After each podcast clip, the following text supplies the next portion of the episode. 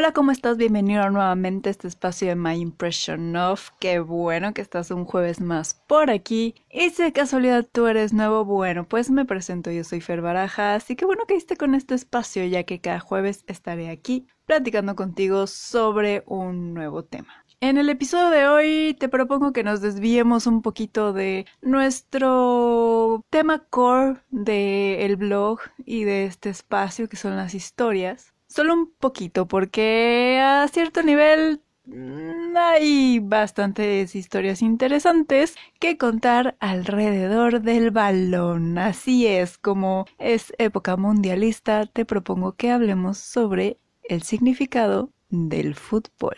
Así que comencemos. Seguramente te debes de estar preguntando como que qué significado si simplemente es un deporte donde dos equipos, cada uno de 11 personas, corre detrás de un balón para intentar anotar gol. Bueno, pues te sorprenderá que la verdad es que el deporte, y en este caso el fútbol, sí de repente tiene unos significados un poco diferentes dependiendo del país, de la cultura de la que estemos hablando. Y qué mejor momento para retomar uno de los ensayos que hice durante mi época estudiantil allá cuando estudiaba la carrera sobre cómo se veía el fútbol en Medio Oriente y ahora que Qatar está en el punto de mira porque ya llevamos un ratito viendo. Ahí los partidos, llevamos bastantes, bastantes años de polémica porque desde que se anunció Qatar como la sede ha habido polémica y ahora estamos en el punto más álgido, al punto que incluso, bueno, todavía agarró más fuerza cuando se dijo que el pequeño de BTS, Jungkook, iba a presentarse en la apertura del mundial y todo el mundo empezó a decirle que no, porque ahí hay ciertos temas un poco escabrosos de Qatar, de los cuales te propongo que hablemos ya que son parte de todos estos significados que te voy a mostrar y que en parte tienen que ver un poco con estas historias que nos rodean. Antes de entrar de lleno, la verdad es que quiero retomar una de las partes que escribí para el ensayo, que justo tomé de un diálogo de una película slash documental que se hizo sobre el Real Madrid. Y más que de el Real Madrid como todo esta empresa y este equipo de superestrellas de los galácticos a principios de los 2000 más bien iba un poquito más allá, eh, se enfocaba más en el impacto que tenía dentro de los aficionados y dentro de la sociedad porque no solo los aficionados al Real Madrid em, tenían esta visión o este sentimiento algo ah, relacionado al fútbol sino que también todos los que rodeaban a estas personas aficionadas. Y cito vuelvo a casa sin saber si puedo decir qué es Real Madrid. Bastaría decir que es el club más conocido del planeta, o son los colores con los que se identifican millones de personas. ¿Está la respuesta en su historia, en sus jugadores, o será la historia de cada uno? Quizá sea solo fútbol, o la pasión de los aficionados. Quizá la alegría por la victoria, la tristeza por la derrota o el dolor por la ausencia de aquellos con quien compartíamos este club. ¿Será el sacrificio, el afán de superación, el valor ante la adversidad? ¿O es el Real Madrid el sueño de un niño? Y la ilusión de muchos más. Lo importante es el significado para cada uno. Es lo que pasa con los sentimientos. Lo dejé literal de esa película, tanto en el ensayo que hice como en esta lectura, mencionando al Real Madrid, pero la verdad es que esto que engloba este diálogo del profesor, que es el que empieza a intentar investigar por qué tanto cariño, porque tanto sentimiento despierta en este caso el Real Madrid. Pero para mí, desde mi punto de vista, mm, va más allá del nombre.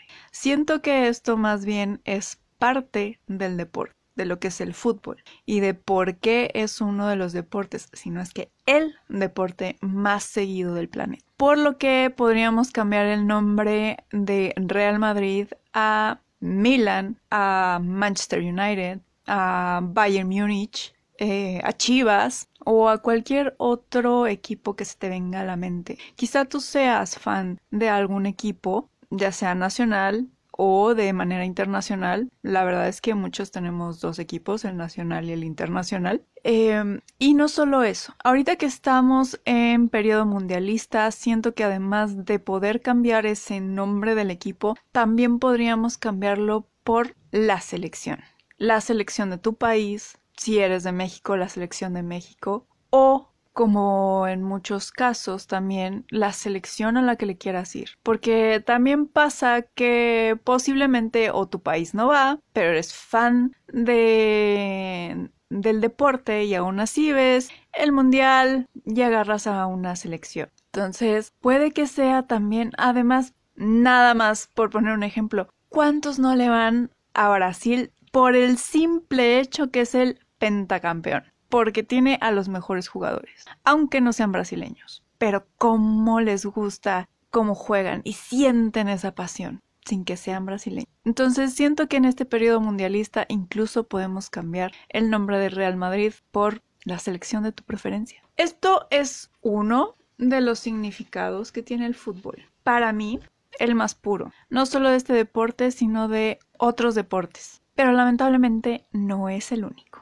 Como te dije, ahorita estamos con la mira en Qatar. Y la verdad es que aunque agarré esta frase de esa película que te menciono, mi ensayo iba más hacia Medio Oriente. Por lo que sí, efectivamente, este episodio es básicamente una continuación, actualización, pudiera ser, una excusa para volver a retomar ese tema. Dentro de los temas que vi a la hora de investigar cómo se movía el deporte, en estos países sobre todo. Para este entonces ya se había dado la noticia de que Rusia sería la sede para el Mundial de 2018 y que Qatar sería la sede de 2022. Por esta misma razón fue que bueno, por esa y porque además yo era la oveja negra de toda mi generación y en lugar de agarrar un tema político o diplomático, pues yo me iba por la parte de deportes. Porque, mm, why not?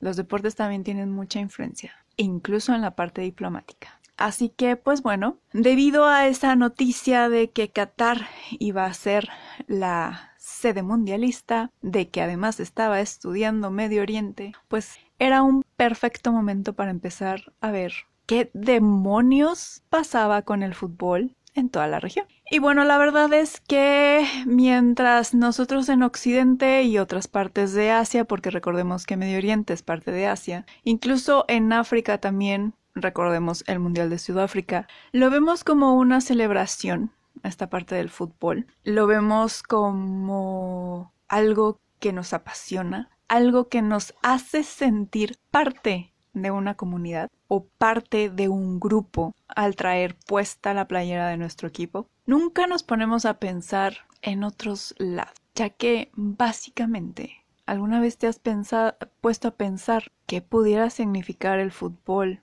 en un contexto religioso. No lo dudo que haya a lo mejor por ahí algún culto, una secta o un algo que posiblemente lo vea mal. Pero, ¿qué pasa cuando el fútbol es esta cosa que emociona a toda la parte de Occidente? Que emociona a tu acérrimo rival y de repente se empieza a esparcir por la región donde tienes influencia. No me voy a meter mucho en este tema de la religión porque es algo sensible, pero solo digamos que está mal visto por el simple hecho de las emociones que te hace sentir. Esa euforia de estar en el estadio sobre todo. Es un pecado mortal. Por otro lado, no se diga de las chicas, que va en contra toda la vestimenta de cómo debe ir vestida una dama en aquellos países. Es cierto, ha habido algunos cambios, no en todos, ya es tan restrictivo esto, y la verdad es que ahí también hubo polémica. No solo, obviamente, porque como una mujer va a jugar fútbol, dos, cómo se va a presentar en un estadio, que muy al principio era a puertas cerradas, que además hay que decir que antes las mujeres tampoco podían asistir a los partidos de liga ni tampoco a los partidos de la selección. Hasta hace muy, muy, muy poquito dejaron, no recuerdo si fue en Irán o Irak, eh, que las mujeres entraran a un estadio a ver un partido masculino. Un avance, chiquito, pero un avance. En el caso de las chicas, pues obviamente tampoco era como que los hombres pudieran ir a ver los partidos y además estaba la parte del yihad, que una polémica que también está muy, muy, muy presente en los últimos días por lo que pasó en Irán y por lo que se le está pidiendo a la selección, o no pidiendo, más bien preguntando qué postura va a tener la selección masculina de Irán y sobre las represiones que está teniendo la sociedad iraní sobre eh, las protestas que, que está haciendo. En el caso de las mujeres, lo primero que se dijo es que iban a tener que jugar con el yihad. ¿Qué pasa? Esto va en contra de los estatutos de FIFA. No es que a la FIFA le importe romper sus estatutos, y ya veremos más adelante cómo es que le viene valiendo gorro romper cada uno de los estatutos que tenga. Segundo, puede ser peligroso en una falta. Entre dimes y diretes se decidió que, pues bueno, está bien, iban a dejar que las chicas, aunque usaran algo religioso, porque además mm, está prohibido, nada más eh, llevar algo de la Virgen de Guadalupe nos puede, llevar algo que represente a la fe judía tampoco, porque el deporte es laico y el deporte no da pie, no da pie a apoyar una u otra religión. De hecho, tienen que ser aquí el terreno más neutral. Pero bueno, en el caso de las mujeres dijeron, ok, va, si así es como las van a dejar jugar, pues bueno. Eso fue otra de las cosas que estudié, cómo afectaba a las mujeres dentro del deporte. Y no, no me voy a poner a dar una plática feminista de que fútbol, igualdad, equidad, nope. Eso no lo van a escuchar de mí, creo que en ningún tema. Por lo que Sigamos al siguiente significado que puede tener el fútbol en países totalmente diferentes al de nosotros a países en los que técnicamente no estamos en guerra. Y menos con un país vecino que nos robó, él no fue, sino una comunidad de países decidieron quitarle su territorio a Palestina y dárselo a Israel porque en realidad Argentina dijo que no. De hecho, dentro de los planes para crear el Estado de Israel estaba Argentina, pero pues Argentina recibió más bien a los de la N. También estaba Australia, pero Australia dijo que no, ni más. Y por último estaba el desierto, Palestina. Que para ese entonces Palestina era un país en vías de desarrollo, con una economía bastante estable, y de repente deciden que va a llegar Israel, quien se pelea con todos y cada uno de sus vecinos, haciendo guerra aquí, guerra allá y además quitando territorio a quien pudo. Porque sí, efectivamente ha quitado más territorio a Palestina. Y no solo eso. Este conflicto que existe entre ambos países no solo ha perjudicado a nivel social, económico, de seguridad al país. También en el deporte, porque los jugadores no pueden cruzar libremente. El ejército de Israel que, que cuida la frontera puede detener arbitrariamente a cualquier jugador. De hecho, muchos han tenido que mejor huir del país y no volver se intentó hacer un partido, un, sí, un partido entre ambas selecciones como para hacer las paces, algo así como el Mundial de Corea y Japón que hicieron juntos para decirse mm, qué bonitos vecinos somos, ya te perdoné, si te quiero, este, seamos amigos. Algo así quiso hacer la FIFA, pero la verdad es que uno no le salió muy bien y dos Israel tampoco es que ponga mucho de su parte, al punto de que tuvo que ser sacado de la asociación asiática que regula el fútbol, porque pues básicamente era pleito por todo. Por un momento lo aceptó la, la Confederación de Oceanía, pero al final los que le dijeron, bueno, está bien, te, te aceptamos, ven y juega con nosotros. Total, ya tenemos a Turquía uno más que no sea de nuestro continente, ¿qué más da? Fue la Confederación de Europa, la UEFA. A este punto puede llegar otro de los significados en los cuales no estamos muy conscientes. Sí estamos conscientes de que de repente en algunos países todavía existe esta violencia de las barras. Estamos conscientes de que, como por ejemplo en París, ha habido atentados, ha habido accidentes. Pero también está esta parte política, la parte en la cual se agarra el deporte para ejercer una fuerza.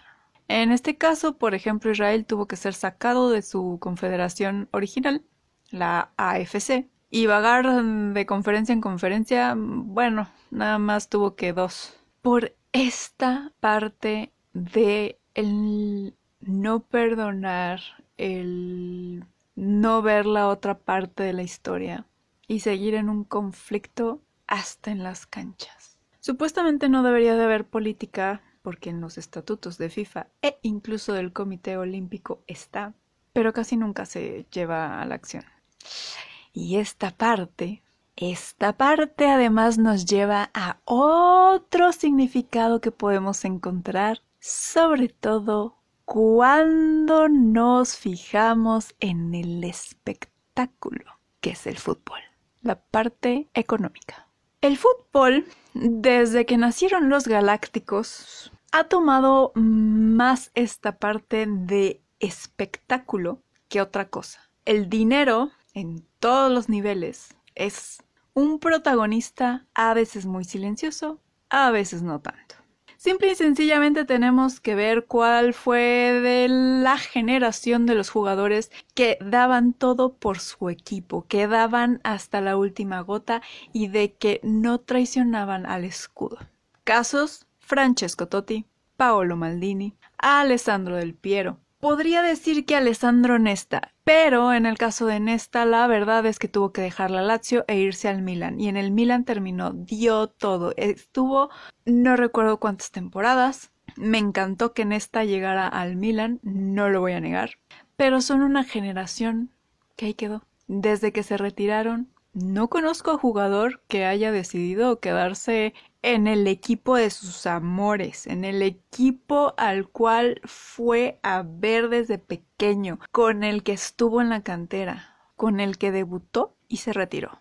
Lamentablemente a Raúl Yaguti del Real Madrid, porque en esa época estaba don Florentino Pérez, no los dejaron retirarse en su equipo, no los dejaron retirarse en el Real Madrid, porque los petrodólares valían más porque las nuevas estrellas, digamos que daban un poquito de más marketing. Esto claro a nivel de clubes. Pero ¿qué pasa cuando nos vamos más arriba? Al organismo que controla el fútbol. Ahí los dólares se mueven de otra manera, y más que los dólares debo decir los petrodólares. Y los gasodólares, porque aquí también entra un poco pues lo que fue el Mundial de Rusia, solo que Rusia metió la pata. Rusia quiso blanquear su imagen y ver que, uy, qué mm, amigo del deporte, que wow, soy máximo representante, porque lo que buscan todas las sedes, tanto de los Juegos Olímpicos como del Mundial, es dar la cara bonita al resto de países. Algo que hablamos, soft power. Hablamos en el episodio de Corea. Ahí no metí eh, nada de fútbol, nada más me quedé en tema de K-dramas, eh, K-pop y un poco de K-beauty y esas cosas. Porque siento que el deporte, aunque ya tiene jugadores en Europa mm, y hay equipos que ya están empezando a querer agrandar su base de fans en Corea, mm, va pian pianito, como que todavía no tiene ese boom como tiene lo demás. Pero también hicieron un poco de uso de eso cuando hicieron el Mundial de Corea y Japón. Para dar a conocer a la Corea moderna, para dar a conocer de que ya estaban más ah, interesados en, en el deporte, en el desarrollo del deporte. Vimos un poco de su cultura. Nos acercamos a ellos e incluso vimos, quisimos este, ver esta parte que en, realidad todavía no es como que se quieran mucho Corea y Japón, todavía tienen ahí sus rencillas, pero ver como que es un país amistoso, de que ya perdonó todo y de que hay que ver para adelante. Digamos que algo así pudiera ser que quiso ser Rusia. De que lo vieran como un gran país, de que este ya va a ser más amigo de todos, pero metió la pata este año y de hecho desde un poquito antes con ciertas amenazas y ciertas acciones que hizo. Y pues ya la inversión que hizo tanto en los juegos de invierno como lo que hizo en el mundial, pues ya valieron, ya se fueron al traste. Qatar siguió el juego. Más que seguir el juego, quiso tomar las reglas, ver los beneficios y hacer sus movidas. Qatar nunca ha sido un país que veamos en justas deportivas, al menos yo no recuerdo un medallista olímpico y obviamente desde 1930 que existe la Copa Mundial como Copa Mundial realizada fuera de los Juegos Olímpicos, por lo que vendría siendo la FIFA, jamás había participado. De hecho, no sé cómo es que está jugando, porque supuestamente los países anfitriones ya no tenían su plaza asegurada, sino que la tenían que ganar. Y la AFC no es que sea una confederación muy fácil, sobre todo si tus jugadores no están al nivel profesional. Pero en el partido inaugural, partidazo inaugural que vamos a ver con, con Qatar, este, pues ahí está. ¿Qué fue lo que le dio la sede? Dinero. Ya sabemos que ambas sedes fueron negociadas. Es cierto, se absolvió a Blatter, pero la mancha está. Ambos van a ser considerados mundiales corruptos. Pero ¿cuál va a ser la diferencia entre Rusia y Qatar? Rusia, digamos que jugó un poco las reglas. Es cierto, no fue un, un país friendly con la comunidad LGBT, pero digamos que hizo un poco de la vista gorda y medio podría decir que fue más flexible. A diferencia de Qatar, que además han dicho porque muchas personas se han estado quejando de las, entre comillas, reglas que van a tener que seguir al ir a Qatar, de que no pueden tomar, de que no pueden ir las mujeres con cierta vestimenta, que no pueden andar solas, entre muchas otras reglas que están dentro de su sistema de gobierno están dentro de su religión, porque muchas están, no estoy muy segura de que ellos tengan como tal la, Sharia, pero todo me indicaría que sí, porque pues entre los castigos y como se han dado ciertos juicios que han salido como la chica mexicana de que la, la agredieron sexualmente, espero que esto no esté baneado, eh, y pues básicamente la culparon a ella. En Qatar han dicho que no van a cambiar sus legislaciones por 28 días, que dura aproximadamente el Mundial. Básicamente es, ¿quieres hacer lo que puedes hacer en tu país? Bueno, pues entonces quédate en tu país. ¿Quieres venir a visitarnos? Entonces sigue las normas. Si fuera otro país, seguramente no estaríamos hablando de esto, pero lamentablemente es el primer mundial que se hace en un país islámico, musulmán. ¿Está bien lo que hacen? No, definitivamente no. ¿Podemos cambiarlo? Nosotros, como tal, no, porque estaríamos imponiendo, estaríamos invadiendo. ¿Podemos hacer acciones para que se puedan cambiar y se respeten los derechos humanos? Sí, solo que, como está sucediendo en Irán, también tiene que venir o más bien lo principal es que tenga que venir de su sociedad para poder cambiar. Este Mundial de Qatar va a ser recordado posiblemente, ya muchos lo ponen así, como el peor Mundial de la historia, por un sinfín de cosas. Empezando por los problemas de corrupción, de que compraron la sede para poder organizar el Mundial. Dos, todo lo que se gastaron para que les dieran la sede lo están ahorrando en mano de obra porque ¿Para qué pagar la mano de obra cuando podemos tener esclavos que vienen porque en sus países cercanos la situación laboral no es la mejor? Y pues véngase para acá. Claro que sí, nosotros lo aceptamos con las puertas abiertas. Solo que además tienes que pagar para poder trabajar en la construcción. Te voy a dar un salario mísero. Y puede que no siempre llegue a tiempo. De hecho, puede que solo se queden palabras.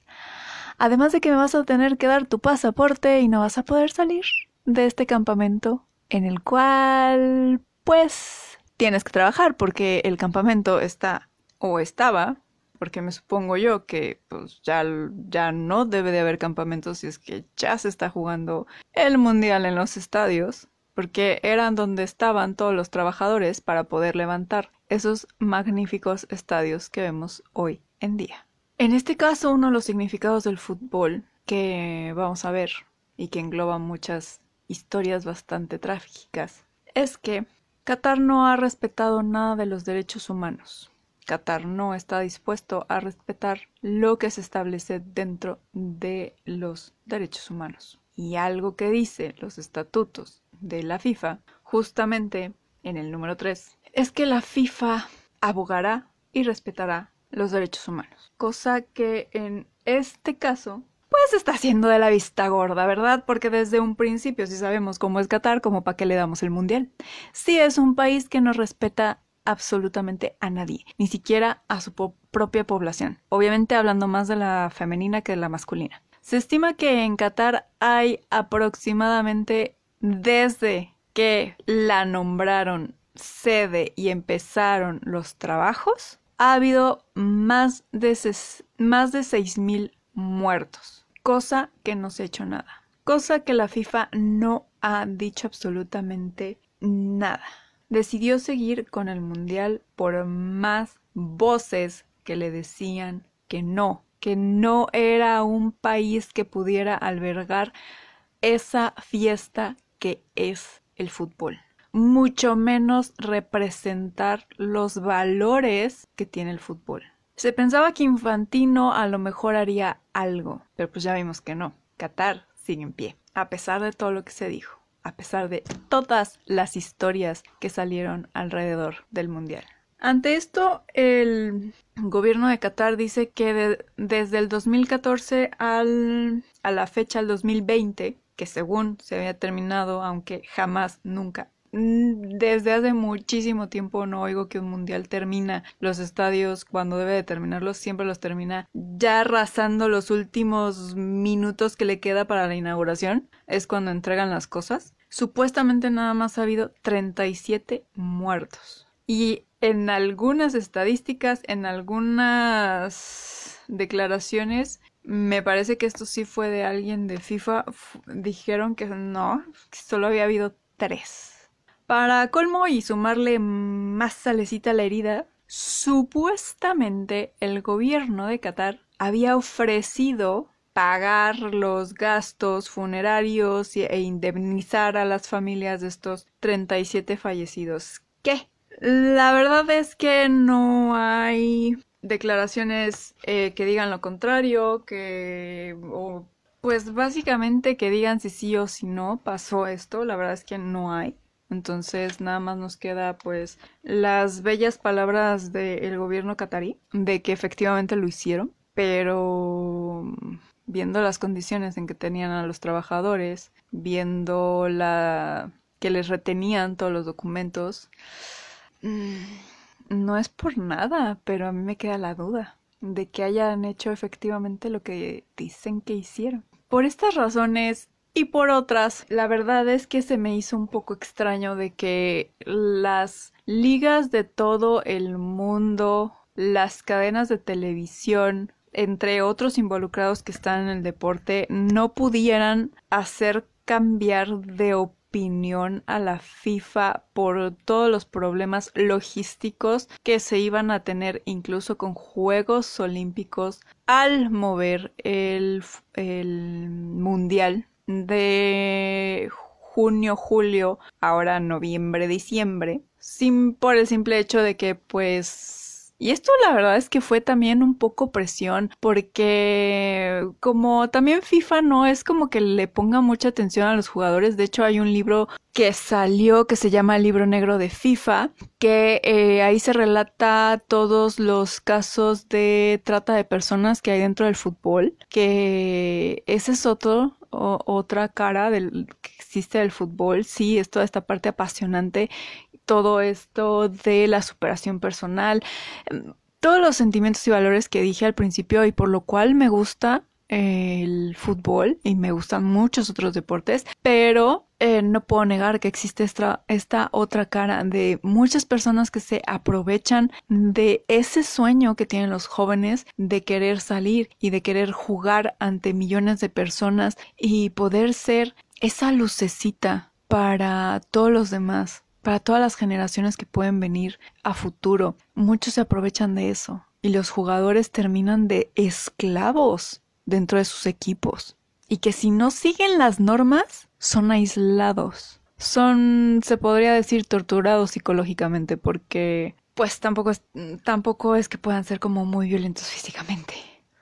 Em, pero digo, porque al fin y al cabo pues tienen que jugar y dinero. Entonces, pues sé que a FIFA no le importan los jugadores a menos que te llames Cristiano Ronaldo o que seas como de los de la élite. Em, por lo tanto, durante mucho tiempo, al principio de que se escogió Qatar, se dijo que no se iba a mover el mundial y que se iba a jugar en junio, julio, como siempre se había venido haciendo, aunque hubiera un calor de la refregada y que fuera en contra de pues las recomendaciones médicas que tienen que tener. Solo que pues ahí sí un poco los clubes dijeron no, no, no, ni, ni, ni, ni, no. ¿Y quién me va a regresar mi inversión que he hecho en Cristiano Ronaldo si es que se me infarta ahí en Qatar? Entonces empezaron a ver que, bueno, está bien, mejor lo movemos, quién sabe, ponemos aires acondicionados, este, empezaron a mover, a hacer, a decir y no sé qué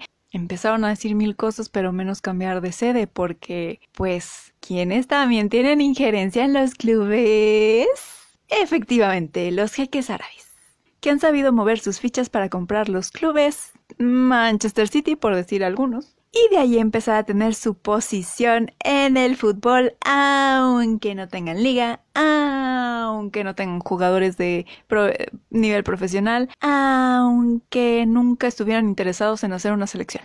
Entonces, pues no, aunque tenía todo, absolutamente todo en contra de Qatar para hacer la sede, FIFA nunca pensó en, ay, vamos a rectificar y mejor pues se lo damos a México. México siempre nos salva. Que nos salve una vez más para ser la sede. Total, ya tienen los estadios. Y dijo, y digo México porque literalmente México siempre es el que levanta la mano para decir, yo, yo te salvo. Cosa que pasó con Chile. como, mm, yo, yo puedo hacer el mundial. Don't worry FIFA, yo lo hago y además adivina que vas a tener a la afición que tanto te gusta porque es la que más dinero te mete. No, ni así. Bueno, siguieron con esto, empezaron a salir todos los rumores de obviamente las muertes, la esclavitud. No, tampoco. Se pelearon las cadenas porque pues les movía todo el la programación porque recordemos que en esta época en realidad se deberían de seguir jugando las ligas. Y en el caso concreto de Estados Unidos y me atrevería a decir que no solo de Estados Unidos porque la verdad es que el fútbol americano ya empieza a tener muchísimos fans fuera de territorio gringo, no, no digamos, o sea, México, eh, yo creo que debe ser como el segundo. Eh, pues básicamente creo que no les mueve tanto los horarios en el caso de México, porque pues el partido creo que más tarde va a ser a la una. Entonces no coincide tanto con los partidos de prime time de fútbol americano, pero sí empezaron a decir de que pues en realidad lo que sobre todo en diciembre que ya algunas de las ligas pararon, pues lo que más se veía en muchos países era la liga de fútbol americano. Entonces era como esta competición de que mm, qué vamos a ver, cómo lo vamos a, mover, eh, me va a costar dinero porque pues yo ya tengo vendidos los espacios para ciertos eventos que van a la misma línea temporal en el mismo momento y ahora yo lo tengo que mover y perder quién sabe cuántos millones porque tengo que renegociar los contratos que tengo. Cosa que sí pasó. Así que pues ni por una, ni por otra, ni por creo que absolutamente nada estaba destinado que Qatar perdiera la sede. FIFA está empecinado en que fue su mejor opción de todas las que había. Creo que en esa época, creo que hasta Estados Unidos había presentado su candidatura para el Mundial, porque recuerdo que Obama hizo algunas declaraciones como para que fuera lo que era el Mundial y también los Juegos de Los Ángeles que, que creo que al final van a ser hasta después de París pero tenían como este megaproyecto un poco igual que el que tuvo Brasil de que fuera mundial y Juegos Olímpicos.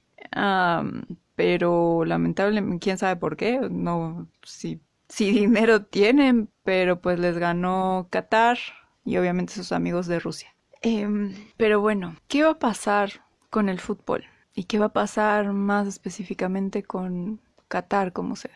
En lo personal, creo que aunque el fútbol todavía tiene esta parte honesta, esta parte inocente, que es capaz de crear historias hermosas, historias como el partido entre los soldados durante la Segunda Guerra Mundial o la primera, ahorita me estoy haciendo bolas, pero esto te lo voy a dejar en un reel que va a salir esta semana, si no es que ya salió, porque esta semana los dos van a estar dedicados al mundial. Em, que por un momentito hizo que el mundo diera vuelta atrás para esos soldados y, olvidaba, y olvidaran las órdenes que les daban los de arriba para matarse. Esa historia, esa historia engloba lo que es el fútbol. Lo mismo con los partidos que jugaba Mandela en la cárcel y cómo es que ayudó a un pueblo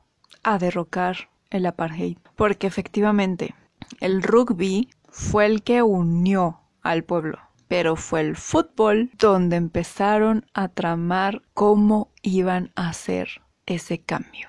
Dentro de los jugadores seguramente también vamos a tener historias bellísimas de cómo es que salieron de un país, triunfaron en otro, pudieron ayudar a sus familias, pueden ayudar a chicos que estén en su misma situación. Esas historias valen la pena recordarlas, vale la pena atesorarlas. Y para mí es lo que verdaderamente es el fútbol y el deporte. Pero lamentablemente, por otro lado, tenemos estas historias obscuras por las cuales Qatar va a ser recordado. Las muertes de los trabajadores, la corrupción, ese poder de influencia que quiere tener y que por más que quiera que para la final de este torneo olvidemos, no va a pasar. Esas historias van a seguir siendo recordadas. Y espero que ahora sí FIFA cumpla uno de los cambios que hizo después de la después del nombramiento que se hizo de Qatar y Rusia,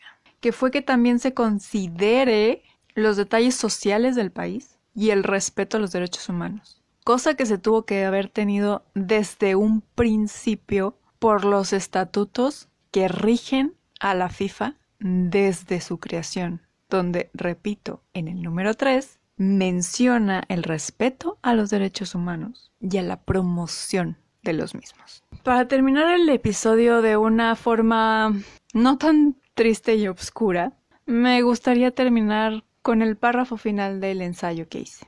El fútbol tiene varias caras, todas diferentes en todo el planeta. Es un deporte que levanta pasiones, genera un sentimiento, una ilusión, es una fiesta.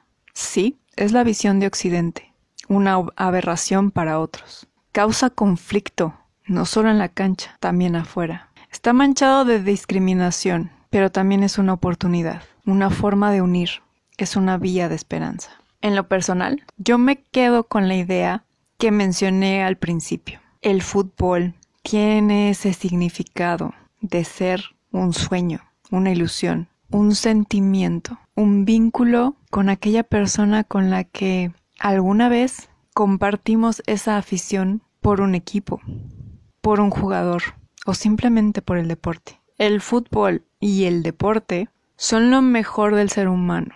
Y sí, efectivamente, para cada uno tiene un significado diferente. Estoy segura que el significado que tenga el fútbol para todas esas personas que perdieron a alguien, para todos esos que se vieron obligados de alguna u otra forma aceptar participar en Qatar tendrá un significado diferente al significado que tengas tú al ver a tu equipo o al significado que tenga yo de ver a mi equipo. Pero bueno, hasta aquí este episodio un poco extraño, pudiéramos llamarlo, porque no tiene nada que ver con libros, series, películas o las personas que nos comparten esas historias maravillosas con las que crecemos cada día, pero que al final nos deja otro tipo de historias y que al final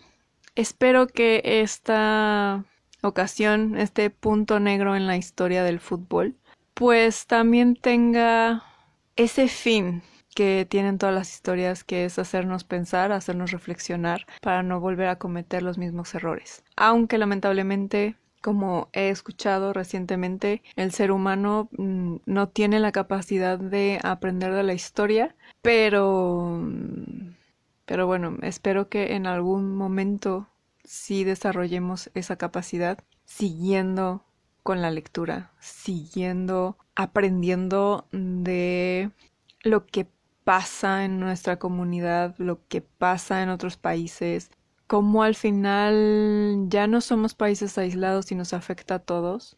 Espero que en algún momento sí podamos tener esa capacidad de aprender de nuestros errores para mejorar.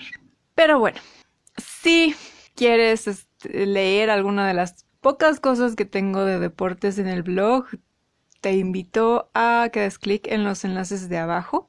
Si quieres conocer más del mundo de las historias que vemos en películas, en los libros, que de hecho hay un que otro que habla de estas historias maravillosas que existen alrededor del balón, pues te invito a que me sigas en redes sociales. En Facebook me encuentras como My Impression of Things, en Instagram y TikTok como My Impression of. Te dejo los enlaces abajo. en esta ocasión dudo mucho que encuentre el libro de el libro oscuro de la FIFA o del fútbol, algo así se llama. Tengo el PDF, si puedo lo comparto en el Linktree que tengo en Instagram. Em, pero bueno, lo que iba es que pues veré si puedo conseguir algo de Amazon que pueda ser de tu interés en este mundo del fútbol para poder dejarte algunos enlaces abajo y que pues además también puedas apoyar a este espacio si es que te gusta lo que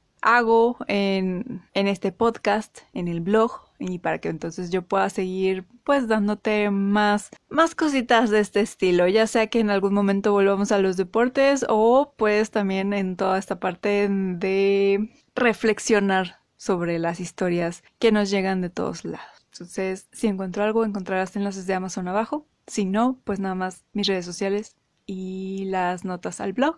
Y bueno, pues si te gustó, te pareció interesante, a lo mejor de utilidad, no lo sé, esta pequeña plática entre tú y yo sobre lo que significa el fútbol en diferentes niveles, pero sobre todo en todo cómo es que mm, el Medio Oriente tiene un significado diferente. Algunos se comparten, como por ejemplo el del dinero. Pues mm, bueno, te pido que porfa, porfa, compartas con todos tus amigos amantes del deporte con todos esos cazadores de historias que están allá afuera, porque pues en cada rinconcito de este planeta hay historias que están esperando ser leídas, contadas, vistas o escuchadas, y pues qué mejor que ayudarlas a llegar a esa persona que las ha estado esperando compartiendo este tipo de contenido.